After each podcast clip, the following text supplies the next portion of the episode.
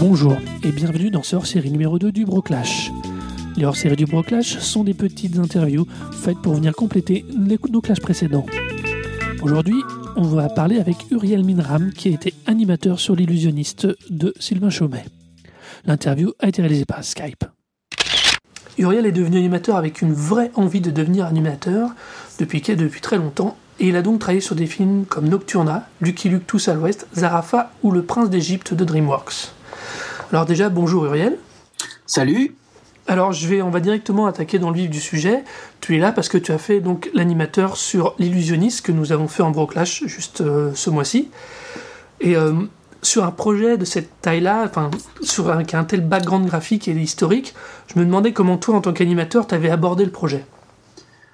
Euh, écoute, euh, moi, j'ai eu la chance en fait de rencontrer l'assistant réalisateur qui servait aussi de, chef anime euh, peu de temps avant le début de la production et, voilà, il m'a proposé de travailler là-dessus. Mm-hmm. Donc c'est c'est ça a été disons une espèce de de hasard. Euh, sinon travailler dessus. Enfin, au, début, euh, y il y avait beaucoup d'enthousiasme, mais aussi d'enthousiasme, pardon, mais aussi euh, euh, énormément de d'appréhension parce que c'est c'est quand même quelque chose qui, je veux dire, c'était un c'est un projet qui est assez qui est assez ambitieux et puis Sylvain Chaumet c'est un réalisateur que qui est quand même réputé pour être assez exigeant. donc voilà quoi. Mhm. Et euh, euh, du coup, comment vous avez été présenté toute l'œuvre de Tati et puis de quelle manière, si tu veux, ils vous ont euh, parlé de cette œuvre et de la manière dont tu avais envie graphiquement de l'intégrer et de la montrer? Est-ce qu'il y avait une charte graphique, des choses comme ça qui avaient été très vite établies ou est-ce que c'est plutôt né d'un consensus global de toute l'équipe et de tous les animateurs Ah non, non, non, pas du tout. Pas du tout. Alors, c'est pas comme ça du tout que ça fonctionne dans, dans le dessin animé de toute façon. Euh, euh, l'auteur graphique, euh, c'est Sylvain Chaumet. Hein.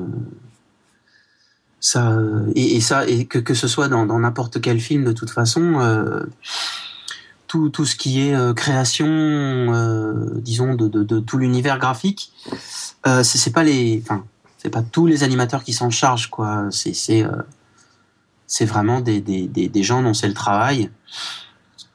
Euh, chapeauté par un réalisateur. Donc là, par exemple, l'univers graphique, euh, que ce soit les, les, personnages et ou les décors, ça a été créé par, euh, par une équipe euh, supervisée par, par le réalisateur. On est vraiment du coup dans une œuvre dirigée? Oui.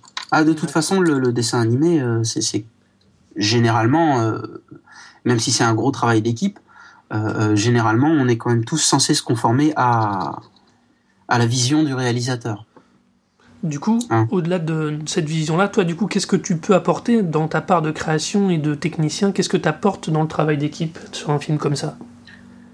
Eh ben, si tu veux, un, animateur, euh, bon, avant tout, oui, c'est quelqu'un qui dessine, mais surtout, euh, c'est l'équivalent d'un comédien, un animateur. Donc, euh, la création pure et dure dans, dans, dans l'animation, à, ce poste-là, en tout cas, ça n'est pas, euh, c'est pas, c'est, ça n'est pas vraiment graphique, mais on est plus dans le domaine du jeu d'acteur. C'est extrêmement intéressant, du coup, la différenciation que tu fais. Donc, on pourrait vraiment dire qu'à ce niveau-là, tu es, celui qui donne vie à une idée. C'est ça. Voilà. Euh, euh, oui, bah, dans animateur, il y a anima qui veut dire âme. Voilà, c'est ça, c'est animer des personnages, c'est leur insuffler la vie. Et du coup, dans cette logique de donner la vie à des personnages, comment se gère, euh, déjà à titre personnel, le travail en équipe, et puis euh, comment on le vit, ce travail en équipe? Eh ben, écoute, on le vit pas trop mal.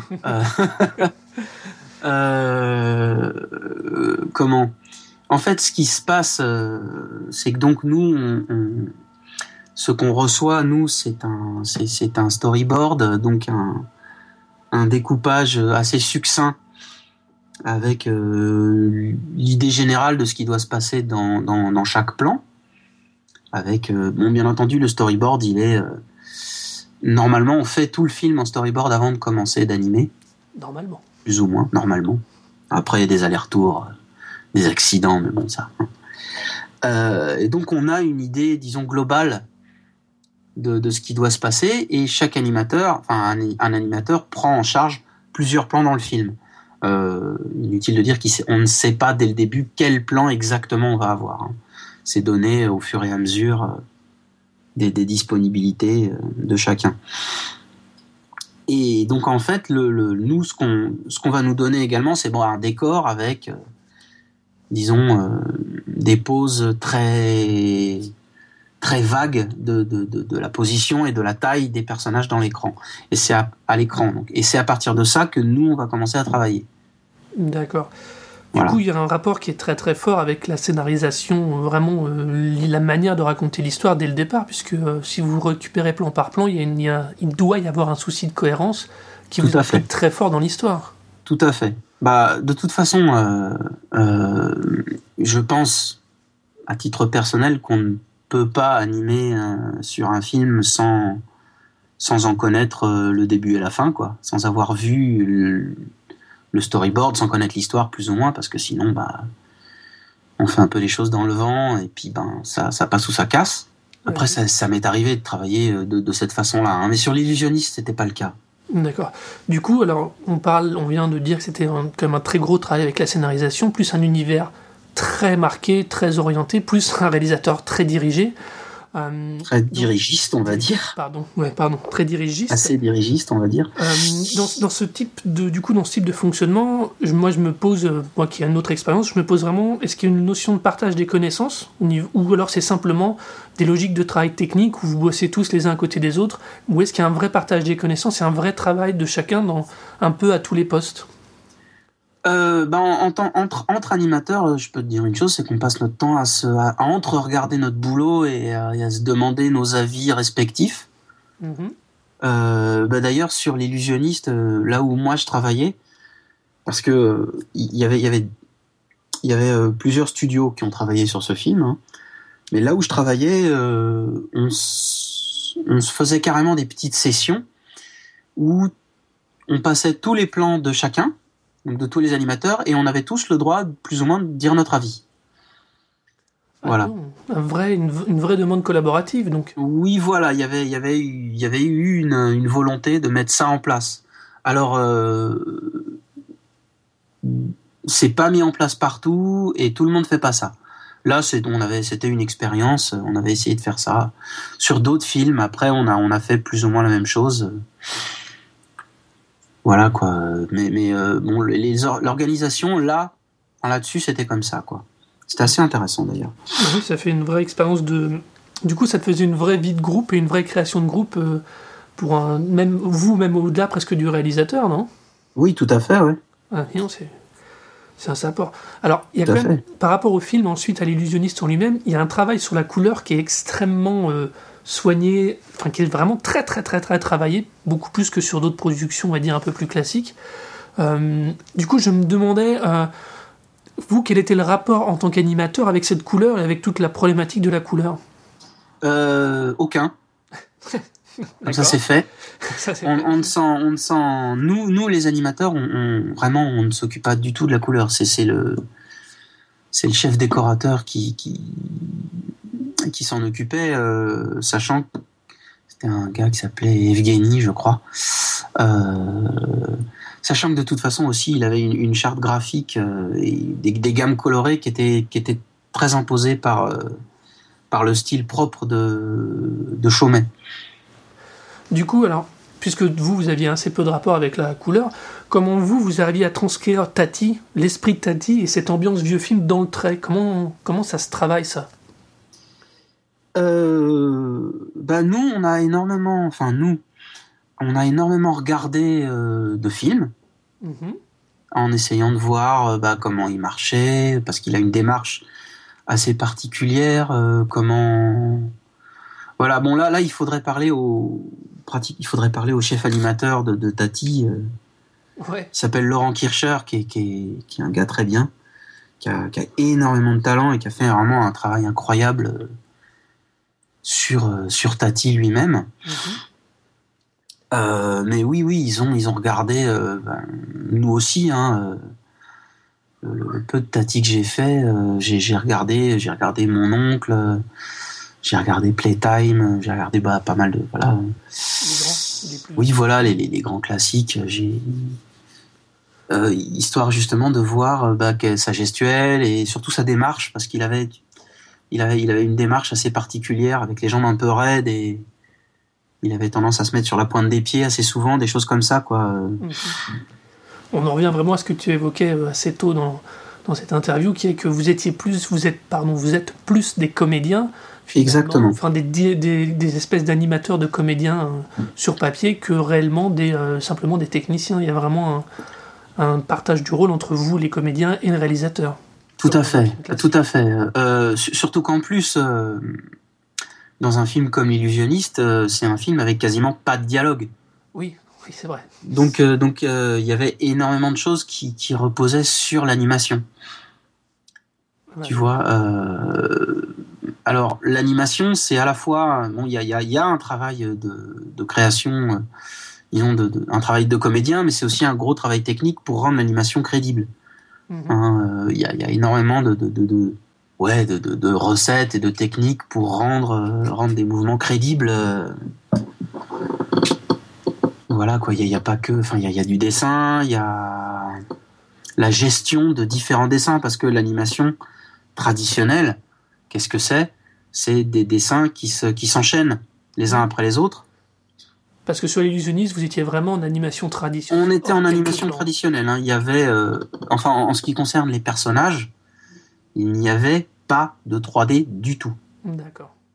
Hein, et il n'y avait pas de rotoscope, comme on dit. Donc euh, en fait, euh, le, rotoscope, c'est la technique qui, qui impose de, de, filmer des gens mhm.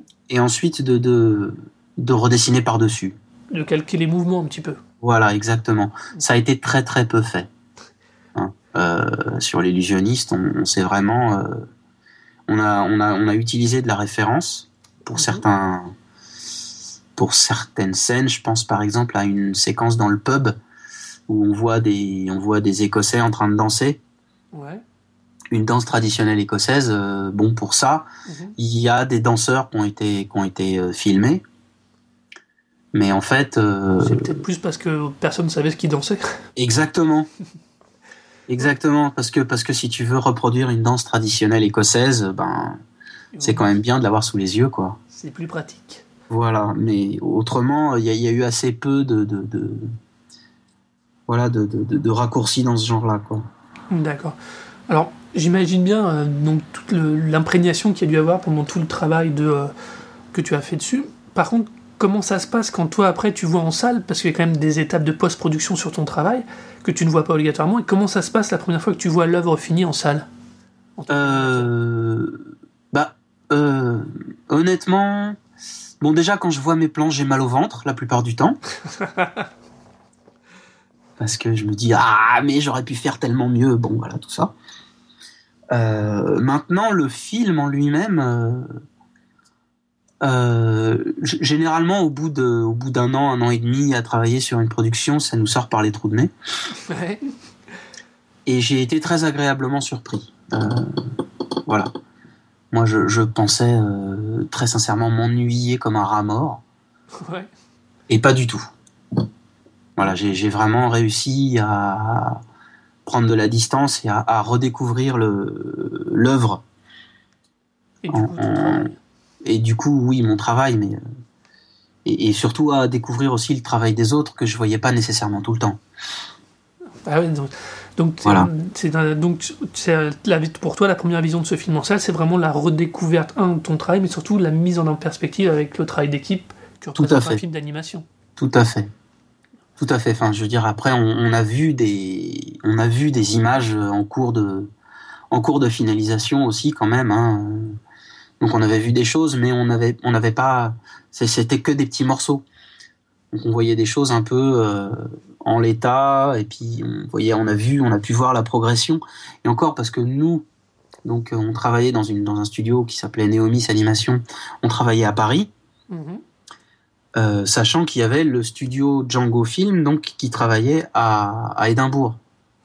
Ah oui, c'est vrai. Une partie Avec, de l'équipe euh, était en Écosse. Voilà, une grande partie de l'équipe était en Écosse. Donc euh, ces gens-là, après moi, j'avais des contacts avec eux euh, parce que bah j'avais des copains qui bossaient là-bas, quoi. Donc euh, fatalement, je voyais des choses et j'avais des contacts, je parlais avec eux. Mais au jour le jour, effectivement, c'était difficile de voir tout ce qu'ils faisaient. Donc c'est vrai que c'est là où vraiment j'ai pu voir tout d'un coup. D'accord. La technique me souffle une petite question. Quel est, du coup, pour vous qui êtes très dans l'animation, très dans le visuel, quel est le rapport avec la bande-son Euh, alors ça dépend. ou sonore, ou les effets sonores, hein, vraiment. Alors, euh, sens très large. G- Généralement, euh, les, les effets sonores sont rajoutés après, Ouais, oui, justement. en hein. post-production. Donc on peut imaginer, nous, des fois, euh, tel ou tel truc. Des fois, quand il faut qu'un personnage réagisse à un son, on va nous le dire et on va jouer avec. Mhm. Mais euh, dans ces cas-là, il y a une bande son, disons, euh, euh, maquette qui va être faite. Et mais c'est refait après généralement. Hein.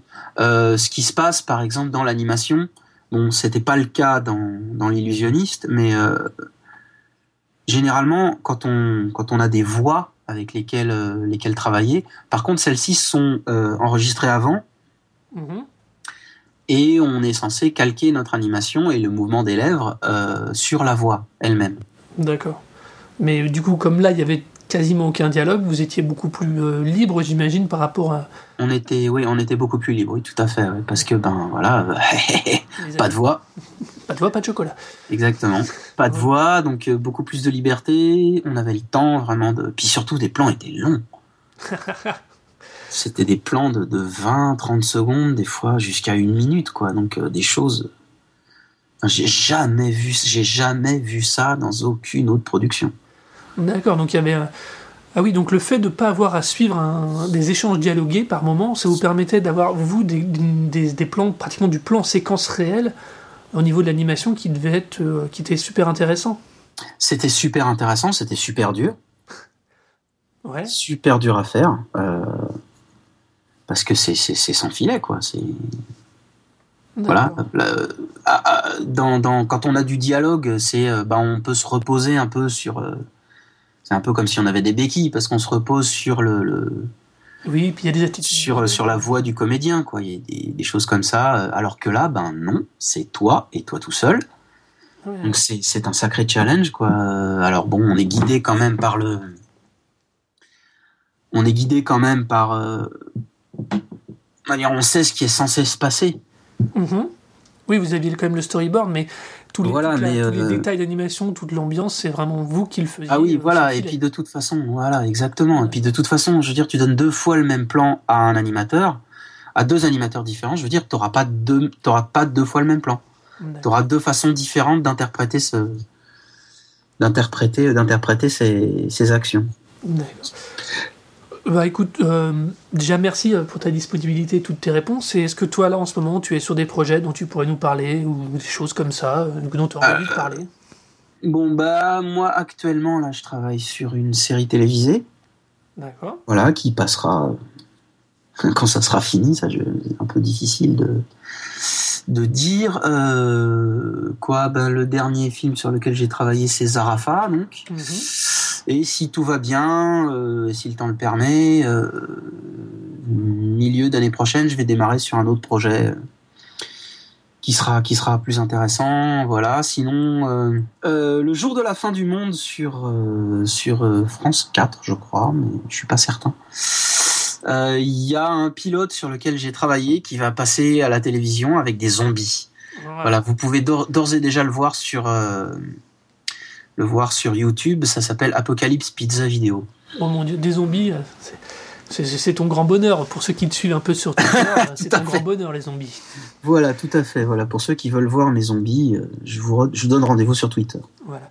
Euh, pas déjà, bah, merci Uriel de, pour ta disponibilité et toutes tes réponses. C'était vraiment extrêmement intéressant de t'entendre parler de ce film. Surtout qu'apparemment, pour un animateur, c'était vraiment un, chantier très intéressant. C'était un sacré, ouais, c'était un sacré défi. Ouais. Voilà, donc euh, je vais te. Bah, merci. Et puis, euh, on va rappeler ton Twitter, donc euh, underscore monsieur M-U-M-S-I-E-U-R-U et U, et encore underscore, si mes souvenirs sont justes. C'est ça. C'est ça. Où on peut donc voir passer tes magnifiques zombies assez régulièrement, presque hebdomadaire, presque au niveau hebdomadaire. Ouais, un peu moins ces derniers temps. Mais le dernier était très réussi, je dois avouer. Hein. Il avait faim, apparemment. Oui. donc, voilà. Et donc encore merci pour tout et euh, merci pour ta disponibilité. Bah, je vous en prie, à bientôt. Sur la note de l'épisode, je rajouterai un lien qui vous enverra vers la bande démo de Uriel, comme ça vous verrez un peu plus son travail et son travail vraiment directement, son travail de ligne. Ensuite, ben moi, vous me retrouvez donc sur Twitter à arnodoucet Arnaud Doucet. Vous retrouvez bien sûr le Broclash. Vous avez toutes les annonces des épisodes et des hors-séries sur TheBroclash, T-H-E-B-R-O-C-L-A-S-H, donc sur Twitter. Et bien sûr, le Broclash, l'épisode et le Clash tous les mois sur The Broclash. Eh bien, je vous dis cultivez-vous bien et à bientôt.